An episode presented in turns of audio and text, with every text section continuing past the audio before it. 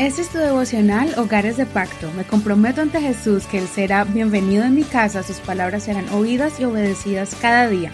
Mi hogar le pertenece a Él. Marzo 5. Saduceos modernos.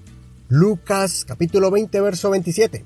Se acercaron algunos de los saduceos que niegan que haya resurrección y le preguntaron diciendo, Maestro, Moisés nos escribió, si el hermano de alguno muere dejando mujer y él no deja hijos, su hermano tome la mujer y levante descendencia a su hermano.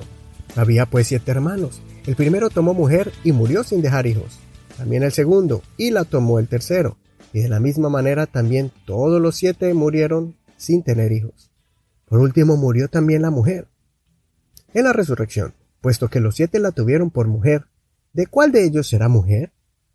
Entonces respondiendo Jesús les dijo, los hijos de este mundo se casan y se dan en casamiento, pero los que son tenidos por dignos de alcanzar aquel mundo venidero y la resurrección de los muertos no se casan ni se dan en casamiento, porque ya no pueden morir, pues son como los ángeles y son también hijos de Dios, siendo hijos de la resurrección. Y con respecto a que los muertos han de resucitar, también Moisés lo mostró en el relato de la zarza cuando llama al Señor Dios de Abraham, Dios de Isaac y Dios de Jacob. Pues Dios no es Dios de muertos, sino de vivos, porque para Él todos viven. Le respondieron algunos de los escribas diciendo, Maestro, bien has dicho, y no se atrevieron a preguntarle más. En el Nuevo Testamento los fariseos resaltan más en la Biblia por su influencia, pero ¿quiénes eran los saduceos? Sus miembros eran gente con poder e influencia porque eran usualmente ricos y con mucha influencia en la sociedad. Era parte de otra secta judaica que practicaban el judaísmo pero mezclado con muchas creencias que el pueblo judío iba adoptando durante el tiempo en que eran llevados en cautiverio y esparcidos por diferentes países y regiones. Al final, eran una mezcla de creencias y que tomaron siempre una posición de poder compartida con los fariseos, los escribas y los intérpretes de la ley. Aquí exponen parte de sus creencias, y una de esas es que no creían en el mundo espiritual, ni en ángeles ni en la resurrección, me impresiona saber cómo este grupo de judíos distorsionaron el judaísmo cuando la Torá o los libros del Antiguo Testamento claramente muestran que los ángeles y la resurrección son cosas existentes.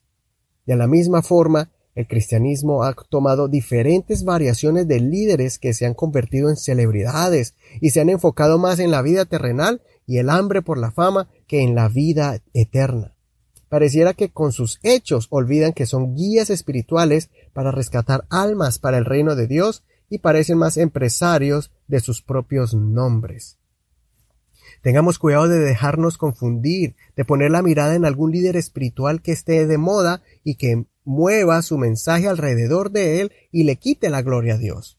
No significa que no podamos seguir buenos ejemplos de personas que admiramos, o aprender de los que enseñan, pues todavía existen muchos predicadores y maestros que transmiten nobleza y confianza, pero seamos sabios y prudentes si vemos en otros actitudes que nos alejen de la mirada de Dios, que ya no hablan de prepararnos para la venida del Señor, o de la nueva Jerusalén, o de que vamos a reinar juntamente con Cristo, que nos quiten el enfoque de la meta principal, vivir en esta tierra justa y piadosamente pero preparándonos para la vida eterna, donde los que mueren creyendo en Cristo resucitarán primero, y luego nosotros, los que estemos vivos, pero viviendo en integridad, honestidad y santidad, seremos arrebatados juntamente con ellos y recibiremos a Jesucristo en las nubes.